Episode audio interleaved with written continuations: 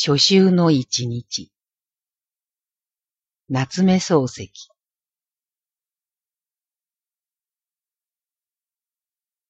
汽車の窓から怪しい空を覗いていると降り出してきた。それが細かいぬか雨なので、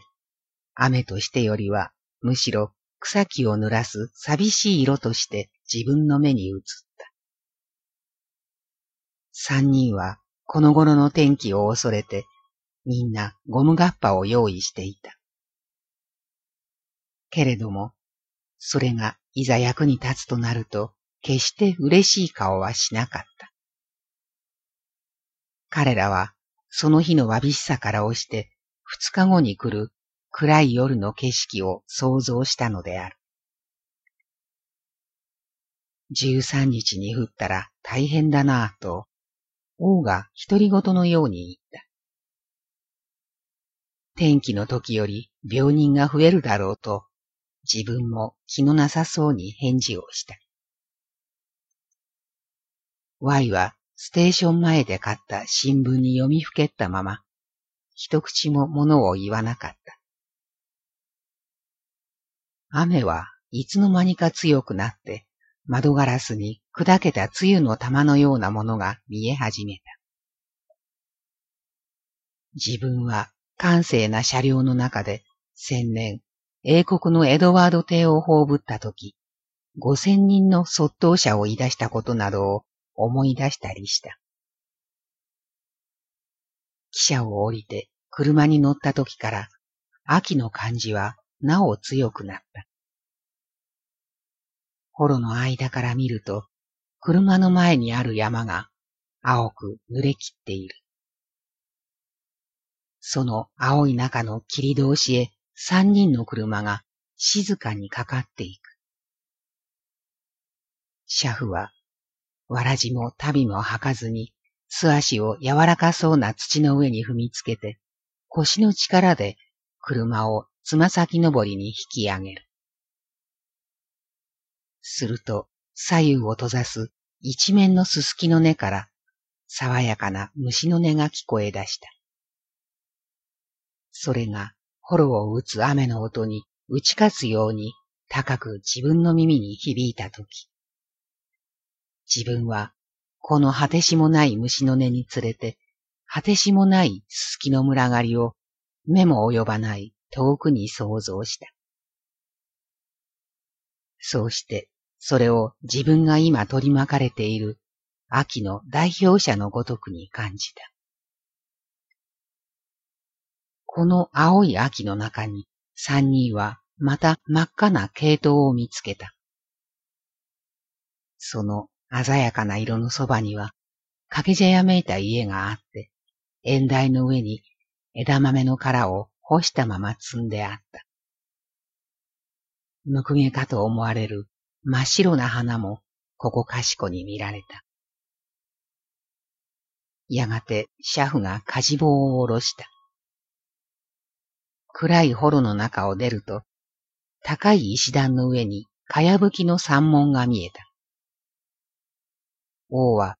石段を登る前に門前の稲田の縁に立って小便をした。自分も用心のためすぐ彼のそばへ行って品に習った。それから三人前後して、濡れた石を踏みながら、天蔵領と書いた掛け札の目につく栗から案内をこうて座敷へ上がった。老子に会うのは約二十年ぶりである。東京からわざわざ会いに来た自分には、老子の顔を見るや否や、席に着かぬ前からすぐそれと分かったが、先方では自分を全く忘れていた。私は、と言って挨拶をしたとき、老子は、いや、まるでおみそれ申しましたと、改めて休活を除した後で、久しいことになりますな。もうかれこれ二十年になりますから、などと言った。けれども、その二十年後の今、自分の目の前に現れた子作りな老子は、二十年前と大して変わってはいなかった。ただ、心持ち、色が白くなったのと、年のせいか、顔にどこか愛嬌がついたのが、自分の良きと少し異なるだけで、他は昔のままの S 前時であった。私ももうじき52になります。自分は老子のこの言葉を聞いたとき、なるほど若く見えるはずだと合点が言った。実を言うと、今まで腹の中では老子の年を60ぐらいに感情していた。しかし、今ようやく51にとすると、昔自分が証券の例を取った頃は、まだ30を超えたばかりの壮年だったのである。それでも、老子は知識であった。知識であったから自分の目には比較的老けて見えたのだろう。一緒に連れて行った二人を老子に引き合わせて、巡尺の打ち合わせなどを済ました後、しばらく雑談をしているうちに、老子から縁切り寺の由来やら、時より夫人の回帰のことやら、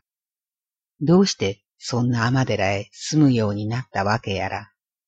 いろいろ聞いた。帰るときには玄関まで送ってきて、今日は二百二十日だそうで、と言われた。三人はその二百二十日の雨の中を、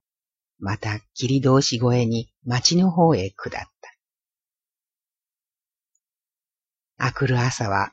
高い二階の上から降るでもなく晴れるでもなく、ただ夢のようにけぐる K の町を目の下に見た。三人が車を並べてステーションに着いたとき、プラットホームの上には雨がっぱを着た五六人の西洋人と日本人が七時二十分の上り列車を待つべく無言のまま徘徊していた。五体操と乃木大将の記事で都下で発行するあらゆる新聞の紙面が渦まったのは、それから一日置いて次の朝の出来事である。